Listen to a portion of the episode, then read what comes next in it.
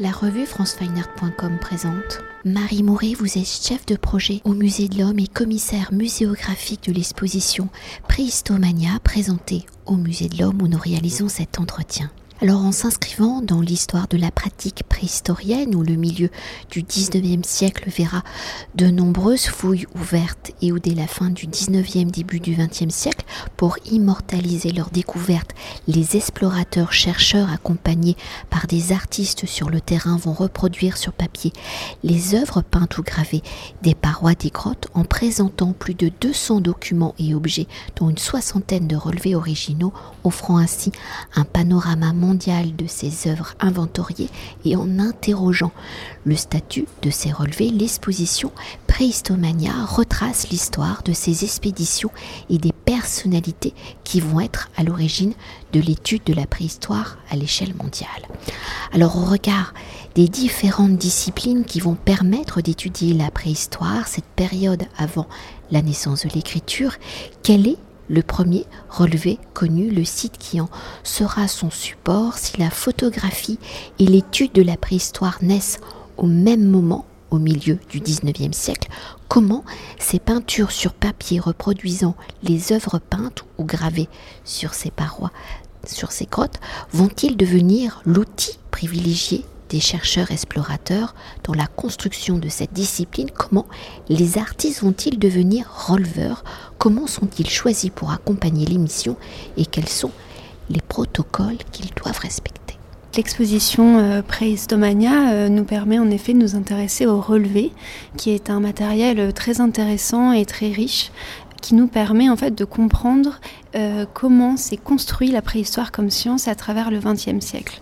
Alors, euh, pour, euh, pour construire cette préhistoire comme science, on a bien sûr la figure de l'abbé Breuil qui va réaliser un des premiers relevés à Altamira, des relevés au pastel, et qui vont permettre d'authentifier ces peintures comme faisant vraiment partie d'une préhistoire à une époque où on doute même de, de la capacité des hommes, d'hommes aussi anciens, à créer des choses aussi belles et aussi ressemblantes à la réalité, puisque Altamira, c'est par exemple des bisons qui vont créer euh, l'incompréhension de ceux qui les voient pour la première fois et qui n'imaginent pas que la préhistoire euh, puisse euh, porter en elle des œuvres aussi belles. À partir de là, les préhistoriens qui vont essayer d'ancrer cet art comme faisant partie d'une préhistoire vivante et, et prolifique vont travailler surtout à accumuler du matériel euh, pour euh, enrichir notre connaissance euh, de cette période. Ils vont le faire de manière très différente. Donc Frobenius, dans les années 30, puis Henri Lotte vont relever des parois à échelle 1 et donner ces grands laits de papier assez monumentaux qui, qui sont à, l'échelle de ces œuvres qui sont sur roche. Donc on a par exemple le dieu aux orantes qui est une fresque de 7 mètres de long euh, sur 4, puisque la figure monumentale du grand dieu représenté fait elle-même 3 mètres de hauteur. Et ces, œuvres absolument, euh, ces, relevés qui en fait deviennent œuvres, elles deviennent œuvres parce que euh, elles sont faites par des artistes qui sont engagés par les chefs des expéditions comme Léo Frobenius ou Henri Lotte pour copier ce qu'ils voient sur différents sites alors euh, pour Frobenius, euh, ça va être des sites un peu partout dans le monde, en Afrique du Sud notamment, euh, pour les plus spectaculaires d'ailleurs, mais aussi en Papouasie, en Europe du Nord. Lot, lui, va se concentrer sur le Tassili, qui est une région dans le Sahara en Algérie, et qui va porter la trace d'un passé verdoyant du Sahara vert, où on ne connaissait pas un climat désertique comme aujourd'hui, mais on avait une faune et une flore très, très riches, et on va voir les population locale sur les parois euh, commencer à s'organiser et aussi on va, on, va, on va pouvoir voir par exemple la naissance de l'agriculture ou la domestication euh, d'animaux comme les bovidés ou euh, les chameaux. Ces grands relevés euh, très colorés, très impressionnants euh, vont être tout de suite exposés. Euh, après leur arrivée en, Europe, en Allemagne et en France, Lotte va les exposer dès 1957 au Musée des Arts décoratifs à Paris. Frobenius va lui, dans les années 30, les exposer en Europe, mais surtout au MoMA, où il va les mettre en parallèle, grâce à Alfred Barr, directeur du MoMA, les mettre en parallèle avec les avant-gardes moderne.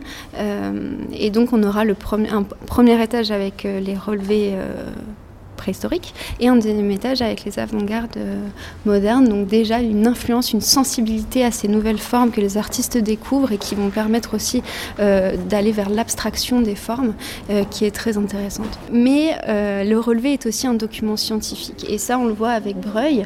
Et même si les collections de Breuil, qui sont des, des, collections archivistiques qui sont conservées à la bibliothèque centrale du Muséum national d'histoire naturelle, sont moins impressionnantes, elles ne sont pas moins fondamentales pour inscrire la préhistoire comme science, parce qu'elles vont être le fondement euh, de toute la connaissance que les préhistoriens vont par la suite développer, parfois contredire aussi, euh, jusqu'au XXIe siècle. Mais Breuil va réellement euh, déjà faire des découvertes fondamentales, comme Combarel, les Combarel et Fonds de mais va aussi donc va constituer la première approche de ces sites, les premiers relevés sur calque mais il va surtout euh, faire un travail analytique des figures qu'il rencontre et qu'il découvre pour euh, commencer à faire des typologies, des comparaisons, les analyser et euh, surtout les publier afin de, nourrir la, communauté scientifique qui commence à se former et qui va, qui va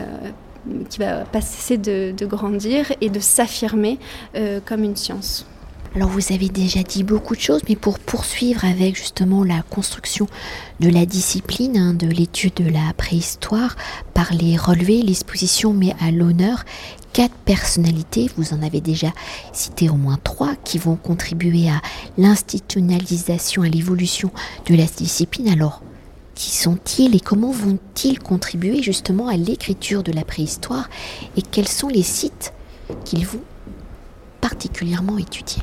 La figure euh, tutélaire de la préhistoire est bien entendu euh, l'abbé Breuil qui va découvrir un certain nombre de sites en France et en Espagne euh, et qui, de toute façon, s'il ne les, découvre pas, est toujours appelé comme spécialiste pour les authentifier et en faire les premiers relevés. Sa carrière va être très longue, très prolifique et puis il, va, il va constituer vraiment un héritage très précieux puisque c'est lui qui va former les préhistoriens qui vont prendre sa suite. On pense notamment à l'abbé Glory qui a fait les premiers relevés à Lascaux. Euh, Breuil va, va, va parcourir Lascaux mais n'en fera pas les relevés, c'est l'abbé Glory qui va, qui va les faire. Et tous ces documents qu'on a, a archivés, qu'on a inventoriés et qu'on a euh, euh, gardés au sein, euh, conservés au sein du musée de l'homme, mais aussi du musée d'histoire naturelle avec la bibliothèque centrale par exemple, vont constituer une base de connaissances euh, pour les préhistoriens, les relevés étant euh, ceux de Lot aussi, hein, euh, les relevés en couleur à échelle 1, étant de toute façon prenant une valeur patrimoniale très forte, puisqu'ils ils, sont les témoins à la fois de fresques qui, avec le temps, c'est normal, et les aléas du climat, puisque ce sont, des abris sous roche, donc qui sont ouvertes aux quatre vents, mais aussi l'activité humaine vont être dégradés. Et donc c'est une, une image de ces, de ces sites à un moment donné, donc euh, en ce qui nous concerne ici entre 1956 et 1962, qui pour les préhistoriens peut être utile pour retrouver des traces perdues. Mais ils sont aussi euh, les témoins euh, d'une évolution de la préhistoire et des pratiques qui sont aussi nécessaires et précieuses pour les préhistoriens d'aujourd'hui pour comprendre comment ont travaillé ceux qui les ont euh, précédé.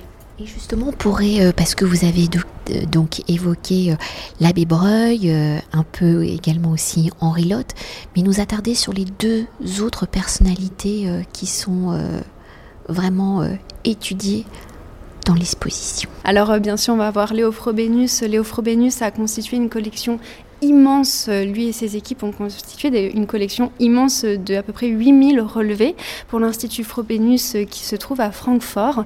Il va le faire à partir des années 20. Frobenius va mourir en 1938, mais les femmes qui l'accompagnent, les femmes artistes qui l'accompagnent lors de toutes ces missions, de toutes ces expéditions à travers le monde, vont continuer de relever pour l'Institut et vont continuer à faire vivre cet institut et les relever et vont aller en Papouasie par exemple pour continuer euh, euh, à relever. Euh, Léo Frobenius, lui, est un, personnage assez charismatique pour l'époque, qui va avoir, qui va sentir la, richesse de ce qu'il voit, de ce qu'il rencontre, de cette préhistoire qu'on découvre, et donc va, faire en sorte de rendre accessible ces images, cet art qu'il rend mobile alors qu'il est immobile par nature, et c'est bien le sujet ici du relevé, quel que soit le préhistorien qui le travaille, c'est euh, sortir cet art de la grotte pour l'étudier, mais aussi pour le rendre accessible. C'est la solution qu'on trouve par le relevé à ce moment-là. Et euh, Léo Frobenius va donc organiser des grandes, grandes campagnes d'exposition, une quarantaine en Europe euh, d'abord. La première sera bien sûr ici à Paris, à la salle Pleyel, organisée par le musée d'ethnographie qui est en travaux à ce moment-là. Et une trois ans plus tard au musée du Trocadéro, donc ici même, entre ces murs, et qui sera euh, la deuxième exposition parisienne de ces relevés.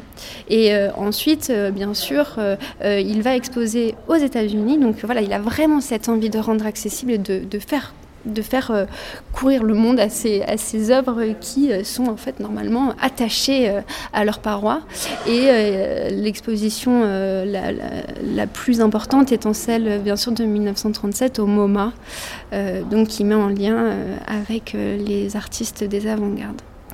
Et puis euh, nous avons également euh, Jar Bayou. Donc Gérard Bayou qui va partir au Tchad seul la même année que la première expédition d'Henri Lotte en 1956. Et lui, il a la particularité de partir tout seul pendant un an et il va relever euh, tout seul, alors aidé par quelques locaux, euh, mais euh, c'est lui qui relève en tant que préhistorien. Il va relever les fresques du Tchad. Il est, lui, spécialiste du néolithique. Donc là, on voit que depuis l'abbé Breuil, la préhistoire commence à s'asseoir, les périodes s'affinent. Et donc, on a des, maintenant des spécialistes de période. Lui est un spécialiste du néolithique. Et il, ce qui est intéressant, c'est qu'il va prendre en compte euh, cette activité artistique euh, que sont les peintures euh, rupestres dans une étude plus globale de ces populations du néolithique. Jarabayou a particulièrement bien sûr participé à l'évolution de la science préhistorique, notamment parce qu'il va théoriser la datation grâce à les céramiques, ce qui est un, incontournable dans les études archéologiques euh, aujourd'hui. Pour euh, poursuivre et pour évoquer le statut de ces relevés, s'ils sont réalisés euh, par des artistes, mais on voit pas que, également par des préhistoriens, et si dans un premier temps ces relevés sont à dimension hein, plutôt scientifique, de recherche, qui sont parfois la seule trace d'œuvres aujourd'hui disparues, vous l'avez évoqué. Alors aujourd'hui, quel est le statut de ces relevés? Sont-ils considérés comme des archives, des documents, des œuvres d'art? Et entre monde scientifique et monde artistique, quelles sont les histoires de ces relevés et de leur monstration Vous l'avez déjà également fortement évoqué. Donc les relevés euh, sont en effet euh, euh, très intéressants parce que complexes et portant en eux une, une, variété de, de, valeurs. Et c'est ça qu'on a, on a vraiment essayé de montrer dans cette exposition avec à la fois un accrochage artistique, de les considérer comme des œuvres et notamment avec un accrochage dans un white tube à la manière du MoMA et sur, au même même niveau que des œuvres d'art moderne, euh, le relevé euh, est en premier lieu un document technique, un document archéologique qui permet l'étude de cet art rupestre, mais il prend euh, très vite d'autres valeurs. Frobenius et Lot le montrent très bien puisqu'ils le font entrer dans l'espace muséal tout de suite après les avoir relevés en retour d'expédition l'année même de leur retour. Et cette entrée dans l'espace muséal, elle n'est pas anodine puisque c'est à la fois la reconnaissance de l'art rupestre ayant un, une valeur et un poids esthétique dont il ne faut pas se passer et qu'il faut rendre accessible au plus grand nombre grâce au musée. Et c'est aussi la reconnaissance, euh, et on ne peut pas euh, passer à côté de ça, puisque euh, les personnes qui relèvent pour Lot les, expéditions de Lot et Frobenius sont des artistes qui sont issus de l'école des beaux-arts. ils portent en eux aussi le regard et la main de ceux qui les ont faits. Euh, et cette main-là, on peut la retrouver parce que par exemple, chez Frobenius, on va reconnaître euh, les personnes qui ont relevé. Euh, on reconnaît des pattes, évidemment. Et euh, d'autre part, euh, ils portent une qualité artistique euh, très forte puisqu'ils vont être capables de rendre par exemple la gravure. on voit très bien, on a pris un travail de trompe-l'œil sur, alors qu'on est sur un papier canson et donc en 2D. Et, et ça, c'est très précieux pour ensuite étudier, étudier ces peintures. Oui, on pourrait rajouter quand même euh, la valeur patrimoniale euh, très importante euh, de ces relevés. Et là encore, elle est multiple puisqu'on parle en effet des sites dégradés, des sites même en danger aujourd'hui. Alors la dégradation des grottes et des, abris sous roche, elle est aussi naturelle puisque leur support fait partie d'un paysage qui évolue de manière naturelle. On a également les changements de climat. On rappelle que dans le Sahara, on est passé d'un milieu euh, vert et, euh, euh, à un milieu plutôt désertique. Hein. donc ces changements naturels ont forcément une influence sur cet art. mais également l'homme, on se souvient aussi de Lascaux, qui a dû être fermé in extremis puisque les visiteurs se bousculaient en masse pour admirer les, les parois de, de, cette grotte. Donc.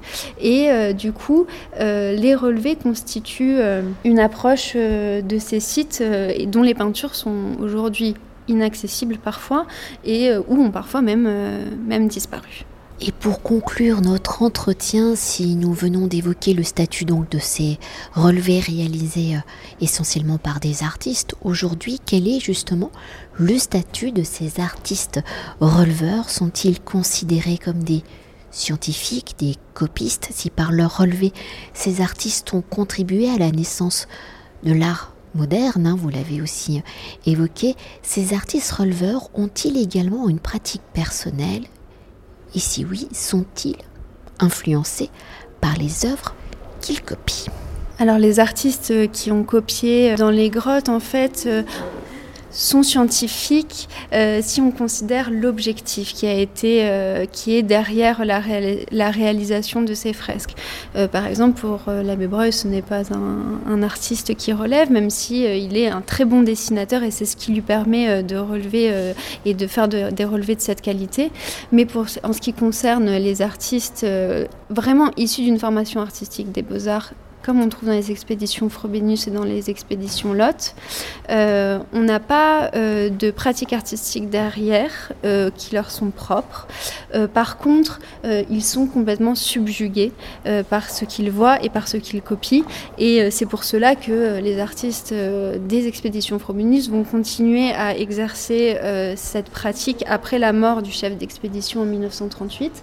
Mais on a des témoignages qui permettent en fait de de montrer cette, sensibilité qu'ils ont, puisqu'en fait, euh, avec ce statut d'artiste, ils ont bien souvent documenté euh, leurs expéditions et pas, que, et pas seulement les relevés, mais on a par exemple des portraits euh, des releveuses de Frobenius qui, elles se sont croquées entre elles, et on a surtout des documents, notamment des aquarelles, qui, qui illustrent par exemple la vie des populations locales qu'ils rencontrent, ce qu'ils voient. Ce sont des artistes, ils, dessinent ce qu'ils voient et cela peut être euh, l'art euh, rupestre, les parois, euh, les dessins et les gravures puisque ça c'est leur travail. Mais on voit que cette pratique elle est entière dans leur vie et notamment dans les expéditions puisque elle va leur servir pour documenter en fait tout ce qu'ils voient. Et justement, peut-être encore un dernier mot, parce que pour rebondir sur le mot documenter, et pour peut-être évoquer mon introduction où J'évoquais justement la photographie. Quand on parcourt l'exposition, de nombreuses photographies euh, sont présentes en tant que document justement pour montrer comment euh, ces artistes et ces chercheurs, euh, explorateurs, préhistoriens relevaient justement ces fameuses œuvres oui, nous a vraiment tenu à cœur euh, d'avoir euh, ces archives photographiques, mais aussi filmiques, sur lesquelles s'appuyer pour bien euh, montrer à quel point aussi cette pratique du relevé, que ça soit dans les années 30 ou dans les années 60, elle est quand même extraordinaire, puisqu'elle se fait dans des conditions très difficile, bien souvent. On part euh, en Afrique du Sud, dans le Sahara. Les moyens dans les années 30, mais aussi dans les années 60, sont quand même limités. Euh, euh, les rouleaux qui font parfois le, plus grand relevé, par exemple, de Tassili, fait 20 mètres de long. 20 mètres de long, c'est-à-dire que c'est un gros rouleau qu'il faut transformer à dos de chameau. et il y a des choses qui passent par la photographie qui parlent d'elles-mêmes. Et c'est vrai que quand on voit Lot sur, euh, sur ces montagnes de cailloux euh, euh, avec des ânes. Ils portent tout leur matériel sur le dos et on a vraiment, on convoque ici une vraie passion de ce qu'ils font. Et il était important, je pense, de, de montrer que l'envie et le souci de documenter, de relever, de rendre accessible et, et de documenter ces sites, il se fait aussi par un, un certain sacrifice, euh, bien sûr, de confort euh, euh, et, d'une vie vouée à conserver et à, et à documenter cet art rupestre. Merci beaucoup. Merci à vous. Cet entretien a été réalisé par franceweiner.com.